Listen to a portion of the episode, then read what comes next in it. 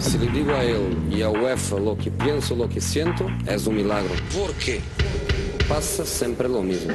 Estamos hablando de un equipo de fútbol absolutamente fantástico. Yo no entiendo por qué. Solo para dejar esta pregunta, que es una pregunta que yo espero tener em, respuesta, termina mi carrera hoy. La Casa del Fútbol Internacional. ¿Por qué? I think I'm a special one. El 9 y medio radio.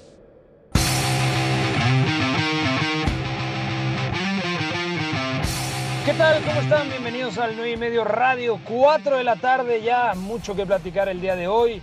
Comentar también la ruta del fin de semana porque se vienen partidos muy interesantes para el sábado y para el domingo.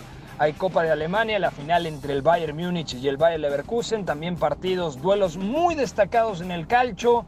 Y por supuesto toda la actividad del fútbol en la Liga Española y en la Premier League. Soy Pepe del Bosque y antes de saludar a mis compañeros, Vamos con el tema del día. Qué calientito está lo que se dijo ayer en el larguero sobre el futuro de Lionel Messi en el Fútbol Club Barcelona. Vamos a escucharlo.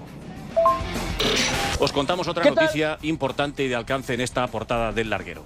Y es que ahora mismo, y aunque las negociaciones habían empezado bien y iba por buen camino, es una noticia que mm, puede hacer que se tambalee si se cumpliera, que ojalá que no, no solo el Barça, sino el fútbol español y nuestra liga. Porque ahora mismo Messi paraliza la renovación con el Barça, que repito, habían empezado, iban por buen camino, con sintonía entre ambas partes, pero tras los últimos acontecimientos, Messi reconsidera todo para las negociaciones para renovar su contrato, que recordamos terminan la temporada que viene, y la idea que tiene ahora mismo el argentino es acabar estos cinco partidos, jugar la temporada que viene y marcharse. Eso es lo que ahora mismo está en la cabeza de Leo Messi. Abandonar el Fútbol Club Barcelona. Mm, no, sabe dónde, ¿no? o sea, quiero decir, o yo no, o yo no sé dónde. A mí lo que me llega es que no hay una oferta en concreto de este, del otro, del jeque, de aquí o de allá, pero que Messi está harto. La paciencia tiene un límite y Messi, con razón o sin razón, que cada uno tendréis vuestra opinión, la información es que está harto, cansado. Mm, yo creo que no, yo creo que no se va a ir, es mi opinión. Pero mm, esa sí que no es información porque solo está en la cabeza de Leo Messi. Pero a día de hoy, a esta hora, Leo Messi paraliza las negociaciones de renovación de su contrato con el Barça y en junio de 2021 su idea es abandonar el club. Eh, Messi le ha dicho a su gente más cercana del vestuario que él nunca ha querido convertirse en un problema para el club, evidentemente, que siempre dijo que se quedaría en el Barça y que acabaría su carrera en el Barça mientras le quisieran y que lo último que quiere ser es parte del problema cuando es obvio mm, que siempre ha sido la solución durante esta larga década y estos últimos años. Messi está cansado de ver cómo se le atribuyen mm, informaciones, filtraciones permanentemente en un club que está manga por hombro, que nadie sabe quién manda, quién lo dirige, ni en el área deportiva, ni en la directiva. Bueno, el proyecto ganador que le prometieron, que, que os voy a contar, eso no lo sabe Messi, eso lo sabemos todos. Pero además, eh, el crack argentino ahora mismo está cansado de que si viene Setién es porque lo ha dicho Messi, si echan a Valverde es porque lo ha dicho Messi, si viene Griezmann es porque lo dijo Messi, pero ahora no juega porque lo dijo Messi, si no viene Neymar es porque no sé qué, y si viene es porque no sé cuál. Repito, tendrá sus razones, algunos las entenderán mejor, otros peor, otros no las entenderán.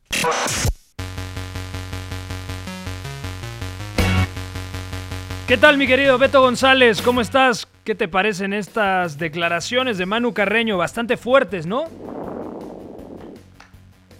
Beto, ¿estás por ahí? Un, dos, tres por Beto. ¿No?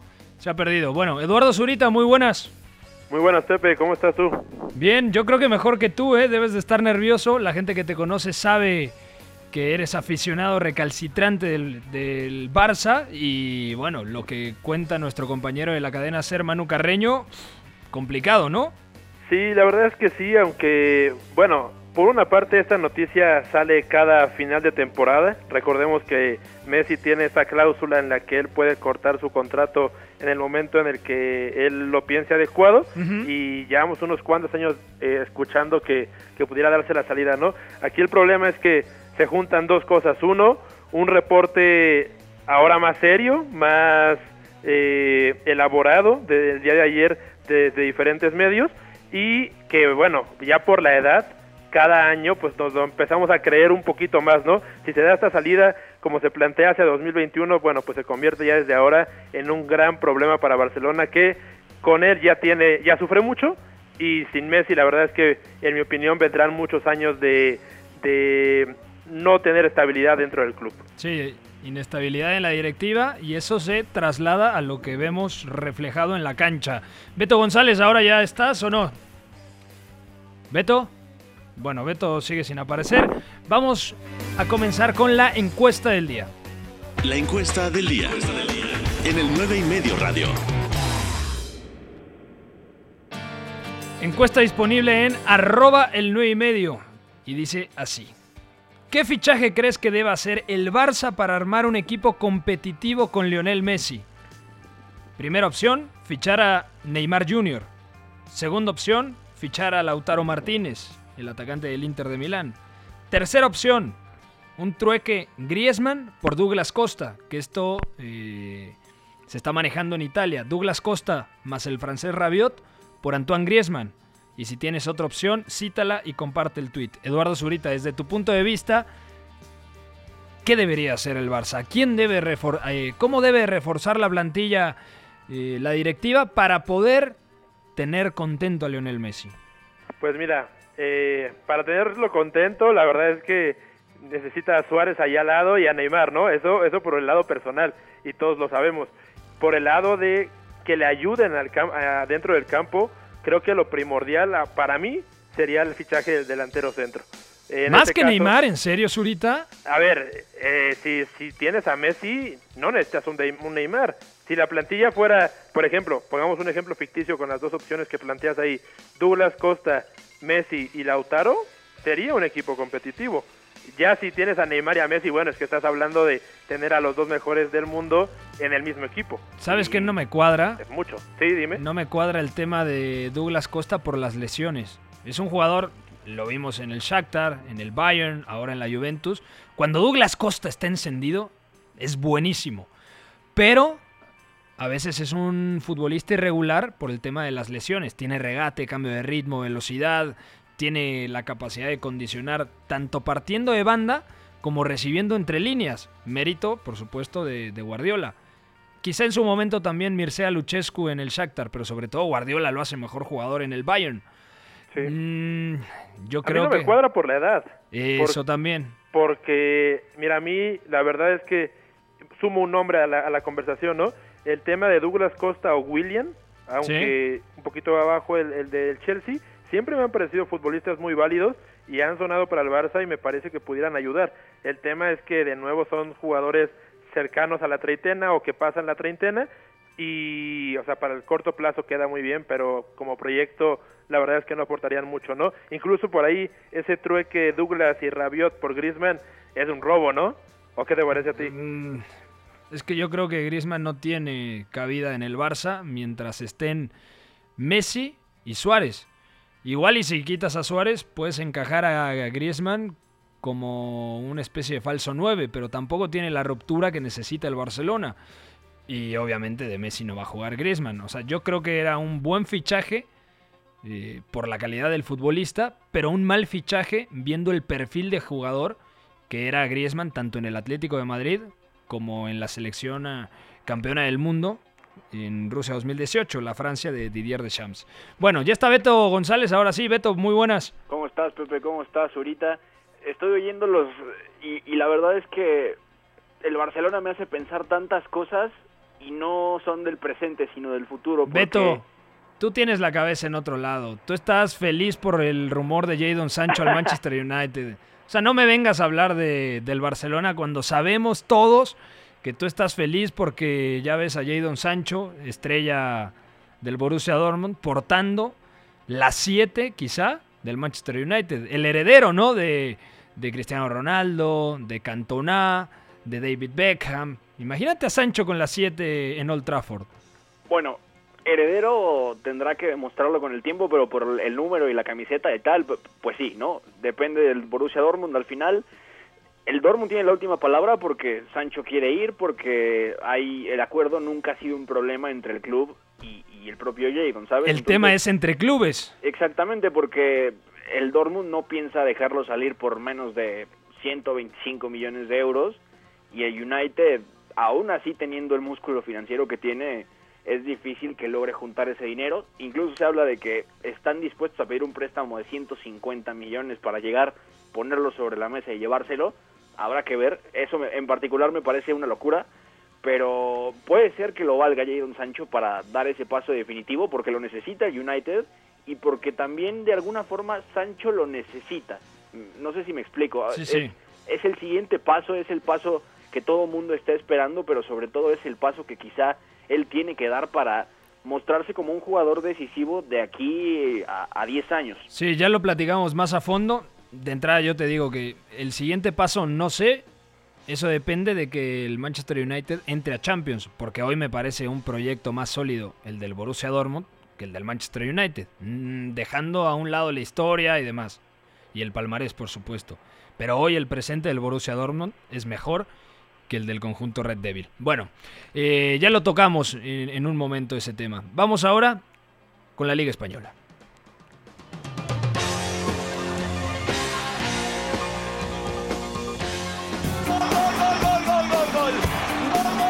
La Liga. El 9 y medio radio. Soria bajo palos. Ramos el capitán con el ¡Gol!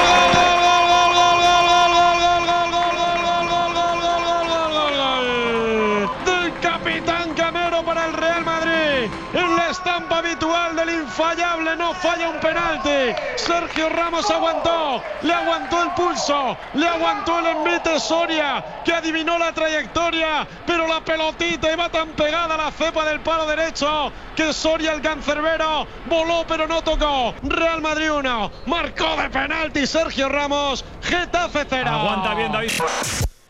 Ganó el Real Madrid ayer un partido bravo contra el Getafe. De hecho, hasta el gol me parece que era mejor el equipo de Pepe Bordalás. Luego viene un penalti, desde mi punto de vista, bien pitado, pero absurdo, muy tonto por parte del jugador del Getafe. Mejora, es cierto, el equipo de Zinedine Zidane con los cambios, sobre todo con el ingreso de Rodrigo. Pero otra vez, Beto, le costó mucho trabajo al Real Madrid imponer condiciones, ¿eh? Sí, y al final sigue siendo un equipo que independientemente de lo que toca Zidane depende exactamente de lo mismo, depende de esa capacidad de regate que tenga uno de los extremos, sea Vinicius, en este caso que fue Rodrigo, y al Madrid seguimos viendo esos patrones de juego que nos dicen que no, no está bien, realmente el Madrid sigue inclinando el campo por calidad, pero realmente le cuesta mucho trabajo. Y el Getafe también modificó la presión porque no, no estaba presionando en ese 4-4-2 que normalmente le conocemos con Bordalás. que- Agregó un centrocampista. Exactamente, entonces habían, era con tres en el centro o una línea de cinco, vamos, si queremos ponerlo así, Sí. y al final eso también le modifica los planes al Madrid porque el Getafe, lejos de asfixiarlo arriba, le permite avanzar una línea y en la segunda entonces le plantea los problemas, que me parece algo muy inteligente porque ahí es donde le cuesta fluir al Madrid más allá de Tony Cross. De acuerdo. Eduardo Zurita, ¿viste el partido? Victoria del Real Madrid 1-0 contra el Getafe. Eduardo Zurita se ha perdido en, en el limbo. No quiere hablar del tema del Real Madrid. Ya, ya que estoy por Aquí. No quiere hablar del Real Madrid hoy Zurita, ¿eh? No, bueno, es que, a ver, ya, ya se le ve como un campeón y, y creo que por ahí se le pudieron haber ido puntos ayer y tiene todavía partidos bravos contra Villarreal y Athletic. Entonces, a ver si, si ya podemos hablar de campeón, yo no lo creo todavía. Mm, yo creo que sí, porque ayer era- era un partido clave contra uno de los equipos mejor trabajados en España. Lo que decía Beto, el Getafe presiona muy bien. eh, es cierto que mañana enfrentarán al Athletic Club de Bilbao, un partido bastante bravo en San Mamés. Mañana o domingo, ahora te digo. Eh, el domingo, 7 de la mañana, tiempo del centro de México. Partido bravo en la catedral. Eh, entonces yo creo que el Real Madrid, una vez eh, superado el reto que era ganarle al Getafe, llega todavía pudiendo empatar dos partidos y aún así, por la diferencia de cuatro puntos que le lleva al Barcelona, terminaría levantando el título de liga, Zurita. Y lo que hay que apuntar es, uh, o algo que sí reconozco del equipo de Zidane, es que nunca en toda la temporada ha ido al, al 100 en la marcha, ¿sabes? Nunca creo que ha logrado completar el equipo que le gustaría. Quizá en la Supercopa. En la Supercopa cuando juega con Modric y Fede Valverde alternando el interior y el extremo derecho, creo que se ve al, eh, el Real Madrid más convincente de toda la temporada. Sí, puede ser, puede ser, pero me refiero un poco más a, al, al tema de eh, tener al 11 que le gustaría, o un 11 titular que, que le gustaría explotar. Creo que nunca se ha sentado, que, que ha, se ha manejado un poco como, como esa 16-17 que termina ganando por, por la rotación que hace en el plantel, Sí. pero al final es que Zidane es buenísimo en eso, o sea, eh, cómo va integrando a cada integrante de su plantilla y todos van sumando de a poquito. Lo que decías, por ejemplo, ayer de Rodrigo, llevaba todo, me parece a mí, todo el 2020 un poco perdido y eh, con Vinicius otra vez volviendo a ser el, el brasileño destacado y ayer hace unos minutos de muchísima calidad, de mucho aporte a lo que estaba pensando el equipo en ese momento y, y es difícil que un sustituto de esa forma te dé esa actuación, ¿no te parece? Es que Rodrigo es buenísimo. El tema Sí, es que es muy joven y obviamente la irrupción de Vinicius lo, lo opaca un poquito a su compatriota. Pero yo creo que Rodrigo, incluso te diría que técnicamente hoy en día es un jugador más completo que Vinicius. El tema es la explosividad de Vini, ¿no? O sea, el espacio es muy difícil de parar. Pero tiene una plantilla tremenda el Real Madrid y por eso creo, y yo lo dije aquí, eh, ojo, o sea, no me voy a parar el pecho ni mucho menos, pero yo dije, el Real Madrid es favorito más allá de que tras la reanudación por el parón del coronavirus, el Barça tenía dos puntos más, pero yo creo que, el, el- yo lo dije, el Real Madrid va a ganar la liga porque tiene una mejor plantilla, no porque tácticamente sea un equipo convincente, no porque Zidane sea esta temporada un gran estratega, sino simple y sencillamente por la gestión de, de Zinedine Zidane para una plantilla muy buena, aún sin Cristiano Ronaldo, hay que recordarlo.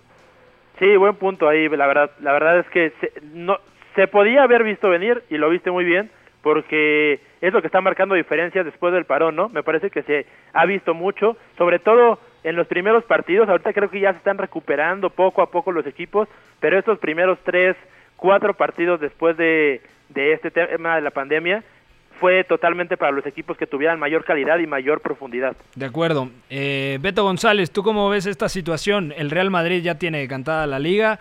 eh, partido bravo, ¿no? En San Mamés contra el Athletic Club de Bilbao, que por cierto le ganó al Valencia 2 a 0. Bueno, al final algo que hay en común entre el Madrid y su rival en Champions es que los dos van a tomar lo que queda del mes para hacer esa suerte de pretemporada y llegar a ese partido para rendir al máximo posible, ¿no? Al final me parece que el Real Madrid, y eso es muy muy importante, lejos de ser un equipo brillante en lo táctico, tiene una impresionante gestión a nivel de recursos, a nivel de plantilla, y eso es precisamente lo que sumado a la calidad está decantando la liga, porque no ha jugado bien, contra el español le cuesta mucho trabajo, contra el Getafe gana muy justito, cuando regresa contra primer Eibar, tiempo el primer tiempo es muy accidentado. El primer tiempo contra Valencia me parece También. flojísimo y hasta también. los cambios de Celades, que por cierto ha sido destituido, el Valencia eh, estaba jugando mejor, pero luego viene el tema de, de la gestión y que tiene demasiado talento individual. Al final, uno ve la alineación del Real Madrid y dice, Ramos, pues sí, uno de los mejores centrales del mundo. Ojo, el 2020 de Courtois me parece muy positivo. Va a ganar el premio Zamora, premio que se otorga al arquero menos goleado en la Liga Española. Tiene a Casemiro, uno de los mejores centrocampistas, sobre todo a nivel defensivo, en el mundo. Tiene a Tony Cross, que es un mago con la pelota. Tiene a Modric que hay que dosificarle los minutos, pero cuando está bien el croata es uno de los mejores. Y tiene a Karim Benzema en un estado de gracia eh, formidable. Entonces, juntas estos elementos y además tienes en el fondo de armario, si no juega Marcelo, está Mendy, que ayer estuvo bastante caótico. Tienes eh, a Varane, que complementa muy bien con Ramos, pese a que no es la mejor temporada del francés, está en, en buen nivel.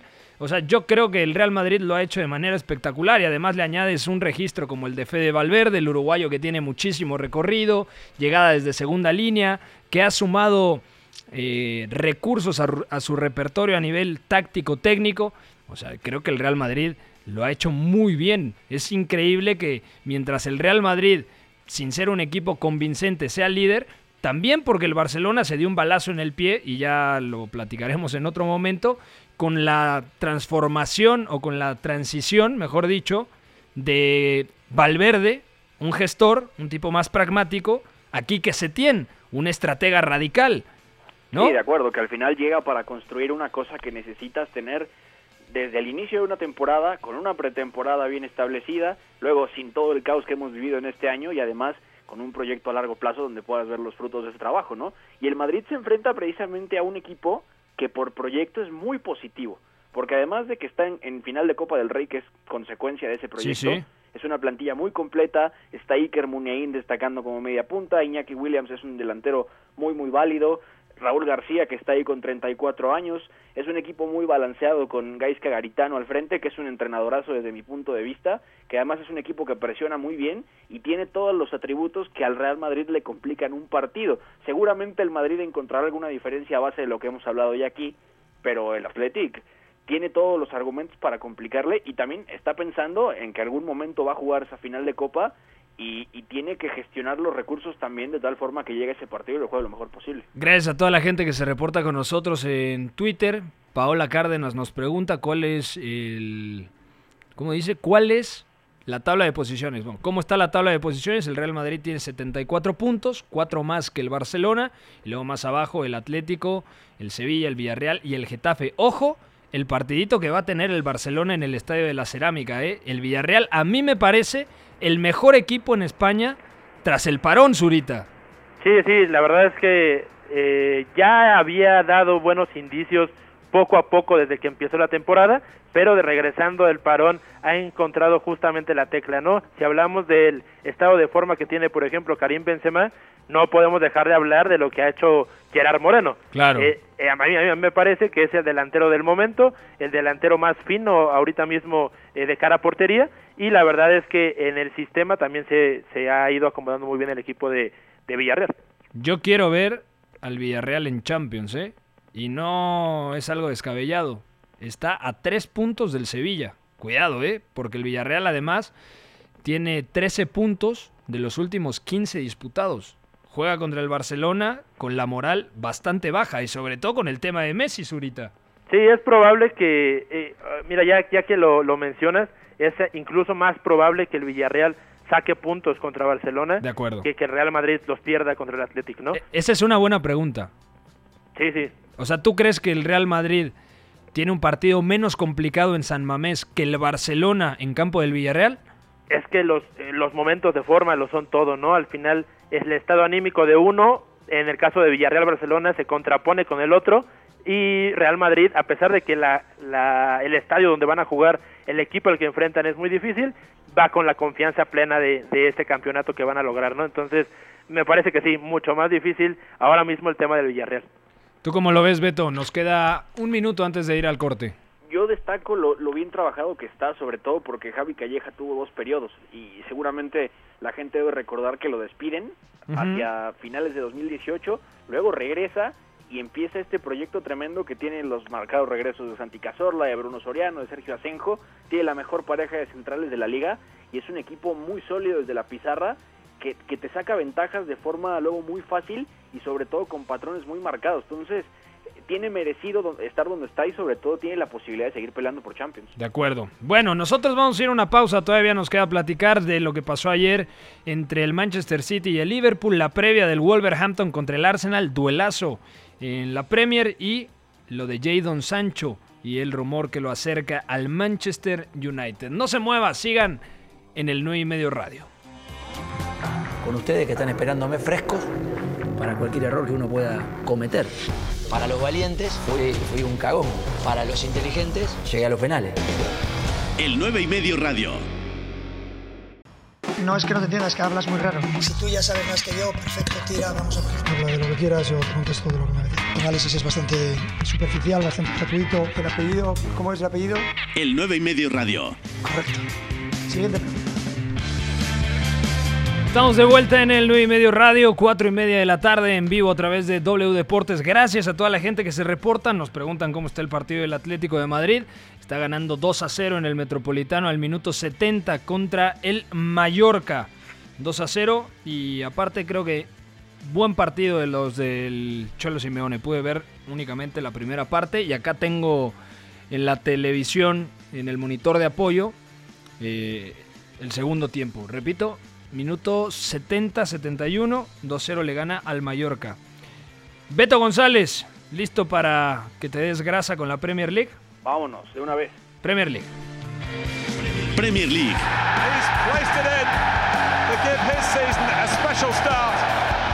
El 9 y medio radio. And here's De Bruyne. It's a brilliant ball. Sterling. 4-0. Lo lógico o el tópico común es le abollaron la corona a Liverpool. Pero realmente, en los primeros minutos, estuvo incluso más cerca de anotar el equipo campeón de la Premier, los dirigidos por Jürgen Klopp. Beto González, ¿cómo explicas este 4-0 a la gente? Lo primero que hay que entender es que el Liverpool juega sin obligación realmente. Sabiendo que eres campeón, entonces la forma de disputar algunas cosas cambia. Y el City, técnicamente hablando, ya está en otra temporada. Ya perdió la liga, le queda la FA Cup y sobre todo va a pensar en el partido contra el Real Madrid. Eso lo hemos dicho hasta el cansancio y, ya sobra insistir en eso. Entonces Es que esa es la clave desde mi punto de vista. Claro, Porque en el Bernabéu vimos un Manchester City mucho más reactivo o sea, Pep Guardiola mucho más pragmático, no queriendo llevar la iniciativa en campo rival y teniendo el 70% de posesión de pelota. Lo mismo vimos ayer. ¿Y cómo uno puede darse cuenta de las intenciones del técnico catalán con la posición de Kevin De Bruyne? El otro día, en la semifinal de FA Cup, por ejemplo, colocó a Kevin De Bruyne al lado de Gundogan en el doble pivote, con el objetivo de poder organizar y de lanzar en campo rival, contra un rival claramente replegado. Como pasó en el Bernabéu, pasó ayer, contra un Liverpool que obviamente te iba a dividir la posesión de pelota, por ahí 50-50, 55-45, pero pudo correr el Manchester City. Y la posición de Kevin De Bruyne fue la de media punta, o prácticamente segundo atacante al lado de Gabriel Jesús. Mm, mira, para mí decir que ayer el City se plantea ser más reactivo que propositivo no es tan cierto, sobre todo porque al final intenta sacar la pelota siempre desde atrás e intenta atacar siempre de forma organizada. Ah, bueno, pero Guardiola no va a tirar un pelotazo. Claro que no, pero al final el primer tiempo lo termina arriba del 60% de posesión y acaba 3-0. Y lo lógico es que el Liverpool, más allá de que ya sea campeón y demás, tenga que no, ir a no, No, primer tiempo, 50% de posesión del Manchester City, 50% de posesión de Liverpool. Segundo tiempo, 57% de posesión de pelota de Liverpool, 43% del City. Mira, tienes razón. En todo el partido tuvo 47% del City. Y lo recordaba distinto, pero el tema es, al final el Liverpool lo busca arriba, busca presionarlo, pero luego el City muchas veces intenta esa fase o intenta atacar así pero es que Liverpool incluso sale buscando hacerle daño al City y el City está probando este tipo de cosas. Lo que decías, el doble pivote el otro día sin Rodri, que eran Gundogan y Kevin De Bruyne, y hoy, o ayer más bien, Rodri con Gundogan y De Bruyne por delante, pero no, no era el 4-2-3-1 que, que salió sobre el papel, porque muchas veces había cosas distintas, ¿no?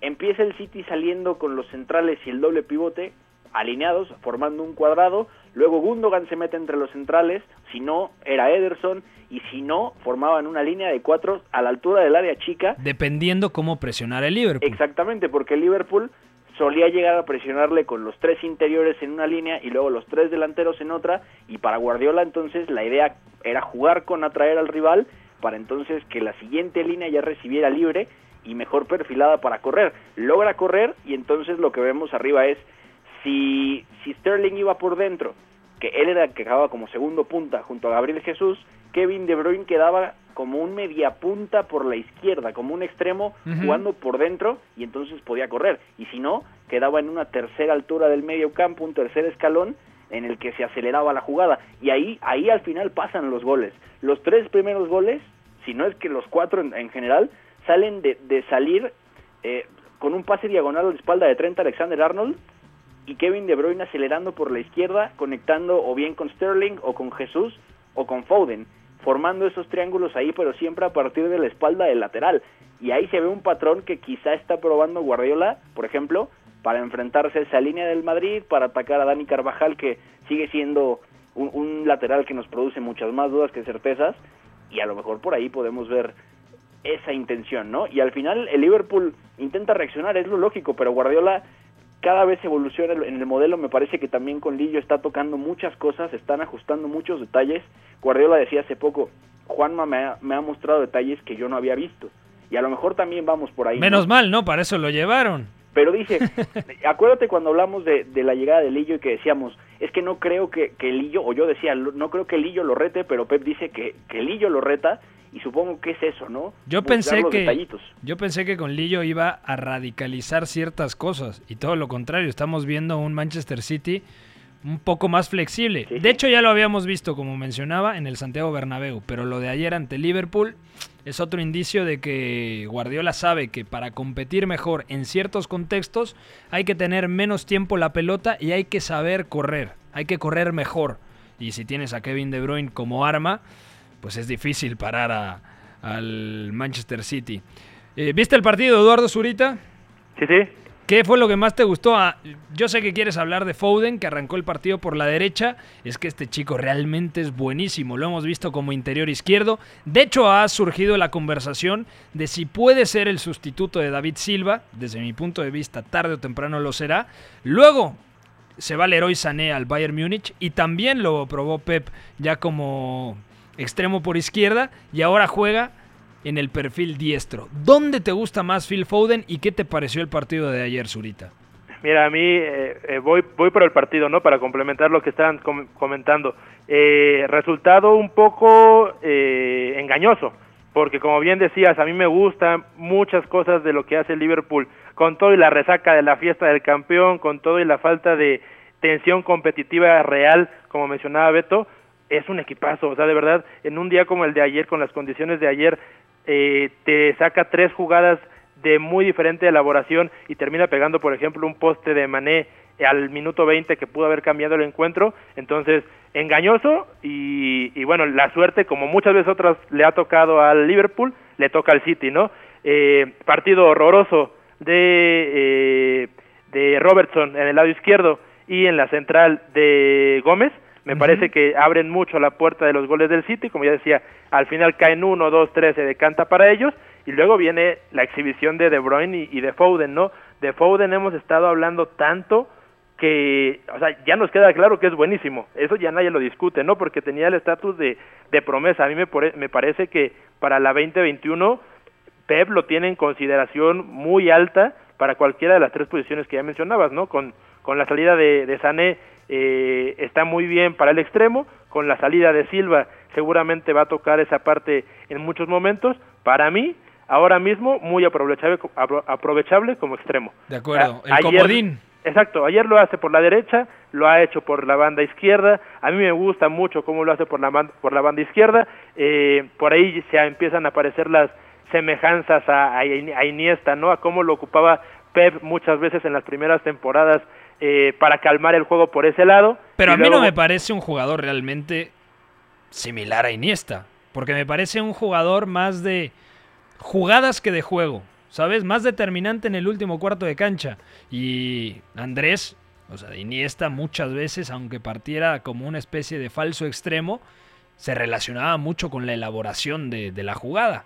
Sí, creo que va muy relacionado con, con la edad, ¿no? Con la madurez que van alcanzando poco a poco los futbolistas. Al final, eh, ahora mismo, como ya decíamos, justamente esa parte de lo, lo rápido que es, lo ágil que es, cómo va eh, buscando acelerar la jugada, es aprovechable como, jugando como extremo. Uh -huh. Creo que en su momento a Iniesta también le vino muy bien jugar en esas partes del terreno y poco a poco, eh, como bien dijiste tú, esperamos esa evolución para que llegue a ocupar el sitio de David Silva, ¿no? De hecho, yo, por ejemplo, eh, llevaba, cuando llega Pep hace algunos años, lo menciona como el sustituto directo, ¿no? Hace 3, 4 años ya lo veía él en esa posición. Luego lo empieza a poner muchos más minutos y ha jugado mucho más en las bandas que en el centro del campo. Y yo pensaba que esa ya era una idea de Pep, ¿no? Que Pep nos mentía cuando seguía diciendo que, que va para el, para el medio campo, pero ayer en una declaración muy contundente dice que, eh, que es muy joven y que va a seguir creciendo para ocupar esa posición de David. Entonces, como proyecto me parece muy interesante, ahora mismo lo veo en la banda, pero va a crecer muchísimo. La verdad es que el potencial que tiene Foden es de un jugador que al menos yo no recuerdo haber visto recientemente en Inglaterra. Oye, algunos te dirán Sancho, Mason Mount, eh, Greenwood, James Mm, mira. Madison. Sancho lo veo eh, como el principal talento y creo que va a hacer una excelente carrera, pero creo que es mucho más delantero, ¿no? Mucho más de, de ese extremo que va a condicionar por, por asistencias y, y goles. Al final creo que como talento, eh, como bien dijiste, todavía no lo tiene, pero creo que lo va a conseguir ese talento creativo, ese toque preciso en el centro del campo, poco a poco va a ser el mandamás de la, de la selección inglesa. Vamos a ver. Un último comentario. Desde mi punto de vista, este 4 a 0 le viene bien a Liverpool. ¿Saben por qué? Ya no compite en Champions por el accidente que pasó en Anfield contra el Atlético de Madrid. Eh, ya ganó la Premier. Ya puede tener la cabeza en la siguiente temporada. Y este 4 a 0 es un... Si te duermes, el Manchester City te va a quitar la Premier la siguiente temporada. Ya hiciste 97 puntos y la perdiste. Por fin la ganaste después de tres décadas. Tienes que seguir esa inercia positiva. Si bajas el ritmo, ahí está un señor Pep Guardiola y su Manchester City y te pueden acabar. Bueno, cambiamos de tema. Wolverhampton contra Arsenal. Partidazo. Me encanta este duelo, sobre todo porque los Wolves tienen una inercia tremenda. 13 puntos de los últimos 15 disputados en un estado de forma tremendo. Tienen 52 eh, unidades, al igual que el Manchester United. El Chelsea, que es cuarto, tiene 54. Y el Leicester de Brendan Rodgers tiene 55. Es decir, 3 puntos, Beto González, de distancia entre el Leicester, tercero, y el Wolverhampton, sexto. Mañana se juega gran parte de sus aspiraciones a entrar a la próxima edición de la Liga de Campeones. Raúl Jiménez y los Lobos.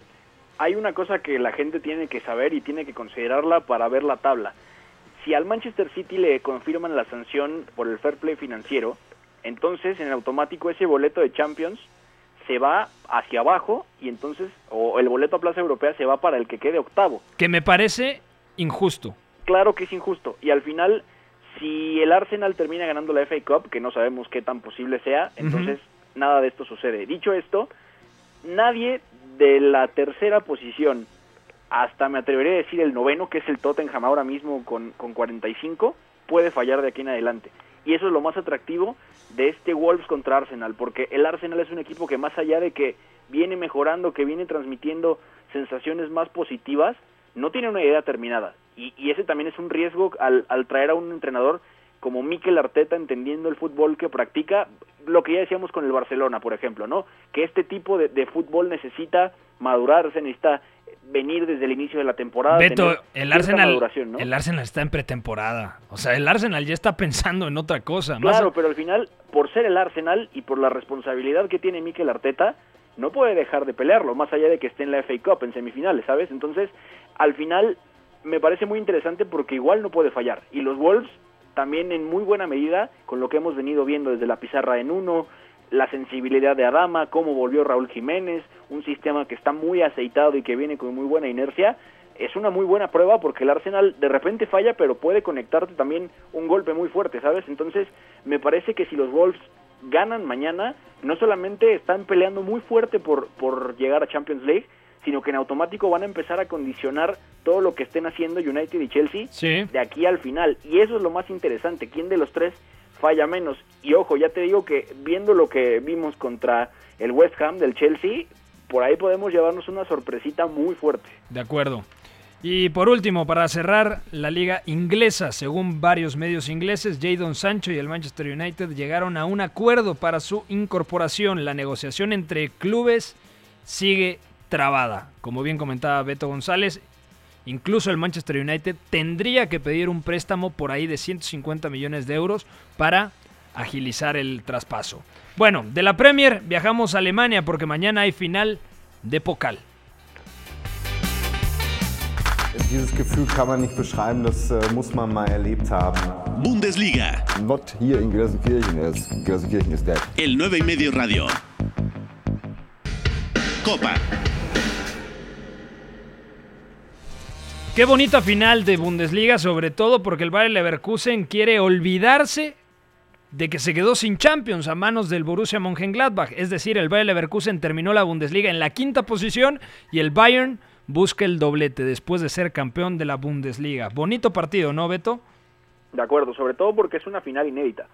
Bayer Leverkusen y Bayern Múnich nunca habían jugado una final por Copa de Alemania, es la primera vez que se enfrentan y sobre todo estamos viendo dos proyectos en momentos muy distintos, ¿no? El Bayern Múnich fortaleciéndose con talento joven, que, que es algo brutal, ya llegó Leroy Sané, llegó Tanguy Kouassi desde el Paris Saint-Germain y el Bayern Leverkusen con la incertidumbre de no haber clasificado a Champions en automático piensa qué es lo que va a pasar, ¿no? Si puede retener a Kai Havertz, qué es lo que puede incorporar para darle a Peter Voss nuevas herramientas para buscar la clasificación a Champions. la Es un temporada. golpe, un golpe a nivel económico durísimo el no clasificar a Champions. Fue la venganza de lo que pasó la temporada pasada, donde el Sí. Bayer Leverkusen en las últimas jornadas terminó superando al Gladbach. Vamos a ver ahora cómo lo gestiona el equipo de Marco Rose.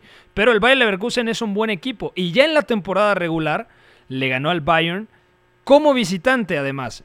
Hay que recordar, la final es en el Olímpico de Berlín, pero en el partido de la primera vuelta de la Bundesliga de esta temporada, el Bayer Leverkusen ganó 2 a 0 con doblete del jamaiquino Leon Bailey. Luego en el partido de la segunda vuelta, que transmitimos aquí a través de W Deportes, el Bayern se, se comió completamente a un Bayer Leverkusen que se suicidó literalmente porque salió a presionar arriba, defendió muy mal la profundidad defensiva, Tapsova tuvo un día bastante flojo y el Bayern aplastó al Bayer Leverkusen. De acuerdo, y, y eso es un tema que Peter Voss tiene que resolver bien de cara a esta final, porque ya no, no, no se juega nada más que esto ninguno de los dos. Bueno, el Bayern al final, eh, por la, o los dos al final en este mes no, después volverán a competiciones europeas, uno a Champions y otro a Europa League, pero lo cierto es que este Bayern Múnich también está buscando llegar en forma a esa eliminatoria que tiene pendiente contra el Chelsea, porque con base en lo que hemos visto y luego con base en lo que habíamos visto antes del parón, el Bayern Múnich tiene argumentos muy sólidos a nivel pizarra y a nivel Sí. de estructura, a nivel de plantilla, para ganar la Copa de Europa. Entonces, este partido también puede dejarnos muchas intenciones del Bayern en ese lado y de lo que pretende Leverkusen en su llave contra, contra los Rangers, que por ahí quedó pendiente, ¿no? Y aparte, es interesante lo, lo que decías de que termina perdiendo el, el Bayern en casa, sobre todo porque es uno de los únicos partidos que ha perdido Hans-Dieter Flick. De acuerdo. Bueno, acababa de llegar. O sea, en ese momento, cuando pierde dos partidos seguidos, uno contra el Leverkusen y el otro contra el Gladbach, Flick todavía tenía muchas dudas en la cabeza.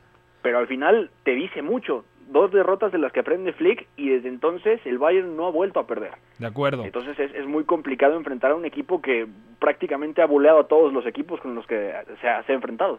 Eduardo Zurita y oficialmente Leroy Sané, nuevo jugador del conjunto bávaro. ¿Te gusta el fichaje? Sí, al final lo habíamos hablado muchas veces, ¿no? Eh, cuadra para mí como anillo al dedo y sobre todo por un club con la filosofía de extremos como es el Bayern, por el juego que propone Flick ahora mismo, porque Sané regresa a su hogar de cierta forma, a Alemania, entonces me parece que tanto para jugador como para equipo les viene muy bien la unión. Ahora habrá que esperar cómo regresa Sané de esa lesión tan larga que tuvo Claro. y eh, si no ha perdido cierto grado de, de explosividad o cuánto tiempo tarda en recuperarlo, ¿no? Es que yo creo que puede ser un socio tremendo para Alfonso Davis. Muchos decían, es que los dos son zurdos, pero yo creo que es tan bueno Leroy Sané que tiene la capacidad de interiorizar su posición para dejarle el carril. O sea, es un extremo que te condiciona recibiendo al pie o corriendo al espacio. Es realmente Incluso- buenísimo. A ver si no lo vemos eh, por ahí, creo que Memo, si no me equivoco, fue el que dio, puso la idea en Twitter o la primera que yo leí de ponerlo por la banda derecha. ¿Qué tal si tenemos ahí al, al verdadero heredero de Robin? Por ejemplo. Mm, se me hace demasiado, ¿eh? Pero al final, por la banda por la que pongas a Sané o por la banda en la que aparezca, va a sumarte muchísimo. Si no es por la izquierda ese regate en zonas intermedias, oyendo estirar al rival y en el uno contra uno en la banda, por derecha también va a trazarte la diagonal y activa su golpeo, que por demás decir que es buenísimo, ¿no? Entonces, hay muchas posibilidades, pero con base en lo que hemos visto recientemente con Flick, con un Nabri que más que ser extremo segundo punta, pero parte desde la izquierda, con un Coman que puede ir por ambas bandas, pero se siente más Coman, cómodo en la derecha. Eso, por la derecha es mucho Bueno. mejor. Claramente. Y Coman desequilibra mucho más a base de eso. Entonces, a este Bayern Múnich lo conocimos mucho por aplanar a través de, de, Robben y Ribery, ¿no? A, pierna cambiada, pero abrámonos a la posibilidad de que estos extremos con los que ahora va a contar Flick, Coman y, y, y Sané, que son más regateadores, brillan mucho mejor a, a pierna natural. Entonces, por ahí podemos ver una dosis extra de verticalidad y Alfonso Davis seguro le vendrá muy bien porque esa rotación que les pide Flick también me parece que puede llevarlo a mejorar todavía por dentro. Entonces, ahí hay un, un punto que no debemos perder de vista. ¿Hay mejores jugadores? Sí. ¿Hay mejores extremos que el Leroy Sané cuando está en su pico de rendimiento? Mm, difícil, ¿eh? Es uno de los cinco mejores extremos del mundo. Entonces yo creo que es un fichaje ideal para el Bayern. Bueno, hasta aquí dejamos el tema en Alemania. Vamos a cerrar con el calcio, con la Serie. Una giornata ricca chiaramente di, di emozioni, Serie A. ma che ci arrivo con tanta serenità e ci arrivo anche con tanta felicità. El 9 y medio radio. Es un fin de semana muy bonito en la Serie A, porque tenemos el, el derby entre Juventus y Torino, tenemos un partidazo entre la Lazio, que todavía tiene aspiraciones al Scudetto, contra el Milan, que tiene aspiraciones serias de puestos europeos, y también hay un muy buen partido el domingo, el Napoli contra la Roma, porque en caso de ganar el equipo de Gennaro Gattuso e Irving el Chucky Lozano, igualaría en puntos a una Roma que ha regresado tras el parón un poco inestable, Beto. Sí, de acuerdo. La Roma al final está pasando por... Me recuerda un poco el caso de la Real Sociedad, ¿sabes? Porque hay bajones individuales que están afectándole mucho a la estructura de Paulo Fonseca Y lesiones. y lesiones también. El caso de Amadou Diaguará me parece de lo más representativo porque hay, hay pases, hay conductas en el campo que al final le cuesta mucho corregir a la Roma después en el marcador y se ahoga con la pelota también, ¿no? En el caso de la Juventus, a mí la verdad es que ya me da un poco de pereza verla, sobre todo porque no es un equipo realmente emocionante en el sentido de cómo plantear un partido, más allá de que sabes que puede ganarlo, ¿no? Por calidad. Y luego un poco de- con, con la Juve me pasa lo que me transmite el Real Madrid en España, ¿sabes? Sí, sí. Que tiene la mejor plantilla, aunque en el último partido que vi de la Juve contra el Genoa, victoria 3 a 1, más allá de los tres golazos de Dybala, Cristiano y Douglas Costa, sí noté cierta mejoría, pero hay que verlo contra equipos con todo respeto para el Genoa que está peleando el descenso, pero contra rivales de mayor nivel. Claro, claro. Y luego están las historias de la Lazio y la Atalanta, que, a ver, la Lazio, más allá de, de lo mal que ha llegado a pasarlo, por ejemplo, contra la Atalanta, está encontrando una sinergia más allá de que no logra jugar bien, pero mantiene una- la, la estructura que le hemos conocido, ¿no? Ese 3-5-2, el comportamiento de Luis Alberto, Chiro Inmóvil y, y demás, ¿no? Y Milinkovic Savic, que también ha vuelto muy bien. Pero luego la Atalanta, después de lo que hemos visto, y sobre todo con Papu Gómez siendo un enganche, pero teniendo la libertad total de bajar a recibir junto a los centrales, está, está produciendo a un nivel que, que a lo mejor a muchos puede sorprenderle, pero está estable con lo que hemos venido viendo, ¿no? De acuerdo, el Atalanta de hecho en los últimos seis partidos, lo revisaba ayer después de que vi la victoria 2-0 contra el Napoli, le ha ganado al propio Napoli, a la Lazio, que la Lazio estaba ganando 2-0 en campo de Atalanta y terminó cayendo 3-2, y antes del parón ya le había ganado a la Roma, es decir, mm, teóricamente contra tres rivales directos, el equipo de Giampiero Gasperini ha, sal- ha salido adelante y jun- junto con la Juventus es el único equipo eh, de la Serie A que tras el parón tiene marca perfecta. Ojo con la Atalanta en Champions. claro. Ojo con la Atalanta en Champions porque a partido único. a partido Uf. Puede Hay que meterle dinerito entre los tres, ¿no? yo ya Suena le metí. muy bien, la verdad. No te subas a este barco, Zurita, que, que ya zarpó hace mucho tiempo, güey. No, no, no, yo, yo por ahí lo comenté también desde hace varias semanas. Y, y lo creo, ¿eh? La verdad es que me, me sumo, me sumo o lo sumo a ustedes a la idea de que el Atalanta puede aprovechar el partido único. Yo ya metí 100 pesitos, pero pues, a ver, o sea, no perdía nada, ¿no? Oye, en una de esas nos pasa como al chico que apostó en un bar por el Leicester campeón y cobró quién sabe cuántos miles de libras. En su momento me dijeron esa temporada, hay que apostarle al Leicester, cuando estaba empezando a pelear. Y yo dije, no, ¿cómo crees? Bueno, hoy en día me lo recuerdan Paco, Leo y todos, de, de que no, no apostaron por mi culpa. Ahorita el 9 y medio estaríamos en Dubai, o sea, imagínate. bueno, ya, ya nos vamos. eh, ¿Algo más que quieran agregar?